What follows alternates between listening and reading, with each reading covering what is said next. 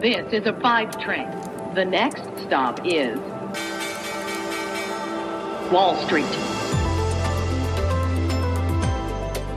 Hallo nach Deutschland und herzlich willkommen zu Wall Street Daily, dem unabhängigen Podcast für Investoren. Ich bin Sophie Schimanski und zusammen schauen wir jetzt als erstes mal auf den Handelsmorgen am Dienstag hier bei mir in New York. Die Aktien sind leicht unter Druck, nachdem die US-amerikanische Lebensmittel- und Arzneizulassungsbehörde, die FDA, angekündigt hatte, dass nach Fällen von Blutgerinnseln das Impfen mit dem Impfstoff von Johnson Johnson pausiert werden sollte.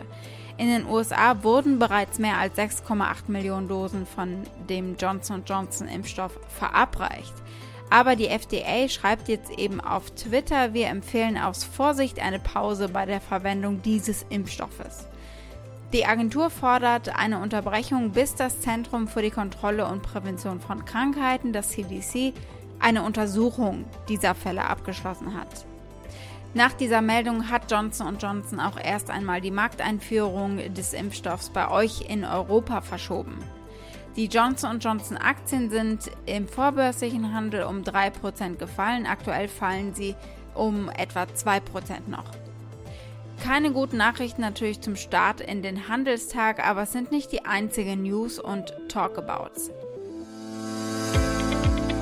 Große Impulsgeber hätten wir, die vielleicht die Märkte etwas wecken könnten. We're looking for a big increase in the US Consumer Price Index today. Und dann natürlich Bitcoin auf Allzeithoch und Coinbase vom Börsengang. Und zwar nicht über ein IPO, sondern einfach ein Listing. Das heißt, hurra, wir sind da. Right now, the market's trading with a lot of complacency, as we see in the VIX. Is the VIX suggesting complacency or is the VIX suggesting a calm environment?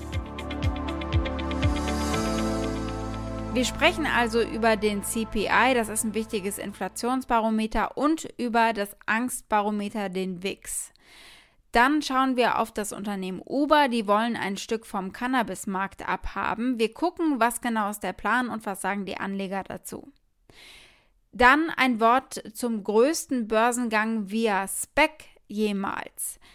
Der nächste Blick gilt Bitcoin, der steht auf Rekordhoch, einen Tag bevor die Kryptobörse Coinbase eben an die Börse geht selbst.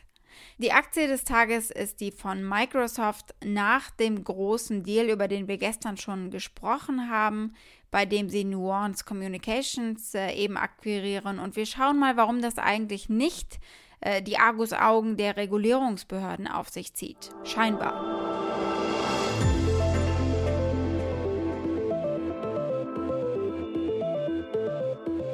Blicken wir als erstes auf die CPI-Daten. Die gab es eine Stunde vor Börsenstart. Der Verbraucherpreisindex ist äh, einer der am meisten beobachteten Inflationsindikatoren eigentlich an der Wall Street und er stieg im März um 0,6 Prozent und gegenüber dem Vorjahreszeitraum um 2,6 Prozent. Und damit sind die Preise in den USA so stark angestiegen wie seit ja gut achteinhalb Jahren nicht mehr. Das war aber zu erwarten. Das Minus bei den Futures, das kam ziemlich deutlich schon vorher äh, nach der Meldung, dass äh, Johnson Johnson eben jetzt äh, mit seinem Impfstoff gerade in das Visier der Regulierungsbehörden geraten ist. In diesem Zusammenhang lohnt es sich hier auch auf das Angstbarometer zu blicken, den WIX, der auch oder vor allem ein Indikator dafür ist, wie sehr sich Anleger gegen Kursverluste absichern. Und er steht mit 17 etwa so niedrig wie seit vor der Pandemie nicht mehr. Im März ist er mal auf 80 gestiegen im Jahr 2020 also. Das erste Unternehmen, auf das wir schauen, ist der Fahrdienst Uber. Der will ein Stück abhaben vom Erfolg der Cannabis-Unternehmen, ein Stück vom Haschkuchen, wie ich heute bei einem YouTuber gehört habe. Die Metapher musste ja kommen. Uber verdient Geld damit, Leute durch die Gegend zu fahren. Oder aber Restaurantessen, die sie bestellt haben. Oder Alkohol, äh, das machen sie seit der Übernahme von Drizzly Anfang dieses Jahres. Äh, sie wollen eigentlich alles liefern, was Leute zeitnah und regelmäßig brauchen. Und wenn es legal ist, dann eben auch Cannabis, sagte der Uber-CEO Dara Khosrow-Shahi. What are the types of deliveries that a high percentage of consumers are going to want delivered fast into their home and are quite frequent. And when the road is clear for cannabis, when federal laws come into play, we're absolutely going to take a look at it. But right now, with grocery, with food, with uh, alcohol, etc., we see so much opportunity out there, and we're going to focus on the opportunity at hand. Marihuana ist auf Landesebene immer noch illegal, aber einige Bundesstaaten haben ihre Bereitschaft zum Ausdruck gebracht, ihre Politik äh, zu ändern. Bisher haben 16 Bundesstaaten Cannabis für den Freizeitgebrauch legalisiert. New York ist der jüngste Staat, der das eben ermöglicht. Cannabis-Lieferservices sind äh, derzeit in Kalifornien, Nevada und Oregon ohne Einschränkungen für Personen ab 21 Jahren verfügbar. Und äh, das ist jetzt so spannend oder wäre es, wenn es eben äh, klappt, weil es mal wieder zeigt, wie breit Uber sich inzwischen aufgestellt hat. Konkurrent Lyft zum Beispiel bleibt wirklich nur bei Taxidiensten für Menschen. Uber liefert äh, dann in Zukunft eigentlich äh, alles, was sich liefern lässt, also Essen, Lebensmittel, Alkohol, Medikamente und eben Cannabis. Und äh, dementsprechend sind die Anleger sehr gespannt äh, auf diese Idee. Die Aktie klettert hier. Von Uber zu Grab ist kein großer Schritt. Sie sind äh, direkte Konkurrenten in Asien und Grab hat das Rennen sogar gewonnen. Sie sind Marktführer in zum Beispiel Thailand, Indonesien und Singapur. Grab ist ein Lieferdienst, genau wie Uber, für Essen und für Taxiservices. Allerdings fahren sie Leute auf Motorrädern rum. Macht natürlich Sinn in großen asiatischen Städten mit viel Verkehr. Und sie haben eine Payment-App, Grab Pay und bieten mit Grab Financial Versicherungen an. Sie sind tätig im Südosten Asiens. Hier mal ein kurzer Werbespot dazu. Life is full of challenges. That's why Grab connects millions every day. Because together, we're unstoppable. Und sie wollen nun eben an die Börse in einer Fusion mit einem Blankoscheck-Unternehmen. Das wird die größte Transaktion im Spec-Bereich jemals. Der Essenslieferdienst mit Hauptsitz in Singapur gab am Dienstag bekannt, dass es mit der SPEC Altimeter Capital fusionieren wird. Grab will sich an der Nasdaq listen lassen mit einer Bewertung von fast 40 Milliarden US-Dollar. Das ist ein neuer Meilenstein, wenn das so durchgeht.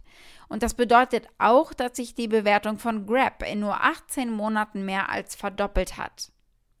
Altimeter verwaltet 16 Milliarden US-Dollar und steckt 750 Millionen US-Dollar in Grab eben. Weitere Investoren sind BlackRock, Morgan Stanley's Counterpoint Global und T. Rose Price Associates und äh, staatliche Investoren aus Abu Dhabi, Malaysia und Singapur. Zu den Top-Unterstützern zählt übrigens auch der Vision Fund von Softbank, äh, Uber ist auch dabei und der chinesische Ride-Sharing-Konkurrent Didi. Grab hat mehr als 214 Millionen App-Downloads in den acht südostasiatischen Ländern, in denen sie tätig sind. Und die Pandemie hat geholfen, denn sie haben äh, die Lieferdienste von Grab gestärkt, weil die Fahrer natürlich vom Transport von Kunden einfach zum Transport von Lieferungen wechseln konnten. Das Unternehmen ist noch nicht profitabel, hat seinen Umsatz in 2020 aber um 70 Prozent steigern können. Unser nächstes Thema ist nicht weniger cool, es ist Bitcoin. Die Werbung beim Super Bowl, die Bitcoin als das neue Geld bezeichnet und Raketen zeigt und Astronauten und den Mond, war genau richtig, inklusive triumphaler Musik.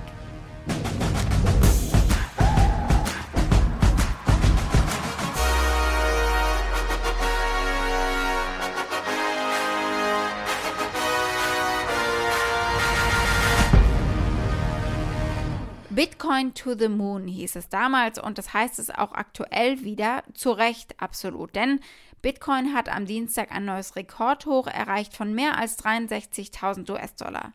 Der Preis für Bitcoin stieg in den letzten 24 Stunden damit um 5% und erreichte 63.171 Dollar, bevor es wieder leicht nach unten ging.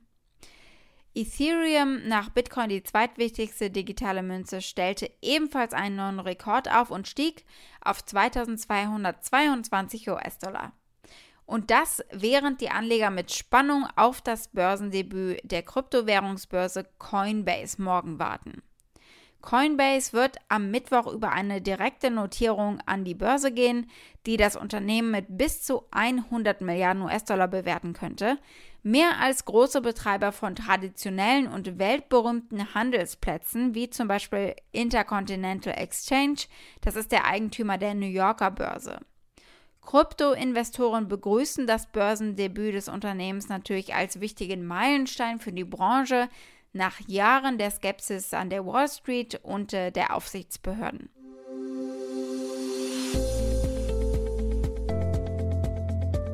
Die Aktie des Tages ist die von Microsoft. Die werden ja, wie wir gestern besprochen haben, Nuance Communications übernehmen. Und was daran so bemerkenswert ist, andere Tech-Riesen wie Apple zum Beispiel, Amazon, Google und Facebook gehen bei solch größeren Akquisitionen vorsichtiger vor. Die sind sich nämlich bewusst, dass sie im Visier der Regulierungsbehörden stehen. Ihnen kann es passieren im schlimmsten Fall, dass eine große MA-Transaktion zum Katalysator für drakonische Maßnahmen wird, wie die Aufspaltung des Unternehmens. Microsoft hat ein solches Maß an Kontrolle bislang vermeiden können. Der CEO Satya Nadella hat in einem Interview mit CNBC darauf hingewiesen, warum er der Meinung ist, dass die Regierung Microsoft anders behandelt hat bislang. Er sagt, es geht zum Beispiel bei dem jüngsten Deal nicht darum, dass sie Daten sammeln wollen, sondern darum, dass sie die Infrastruktur und die Technologie zur Verfügung stellen, mit denen die Nutzer, also Ärzte, Mediziner im weitesten Sinne des Wortes, Daten verwalten können. on the aspects of regulation and privacy and security. These are super important topics, obviously, in this particular context of the deal, as well as the segment in healthcare. This is all about providers, patients, doctors, and their data. And our job is to provide technology so that they can, in fact, keep all of that data secure, use even the AI that gets created on top of the data to benefit healthcare. So this is not about some aggregation play. This is about pure platform providers. And that makes Microsoft very distinct in how we approach most of our, what we do. Die 30 Analysten, die 12 Monats Preisprognosen für Microsoft anbieten, haben ein Medianziel von 280 Dollar für die Aktie. Das entspricht einer Steigerung von etwa 9% gegenüber dem aktuellen Preis. Der derzeitige Konsens unter 34 befragten Investmentanalysten ist ein Kaufrating. 29 raten dazu zu kaufen, zwei sagen outperform und drei sagen halten. Wall Street. Das war's mit Wall Street Daily für heute. Für Fragen oder Vorschläge erreicht ihr mich wie immer via E-Mail unter wall-street-daily at mediapioneer.com. Und damit wünsche ich euch einen schönen Abend. Bis morgen, eure Sophie.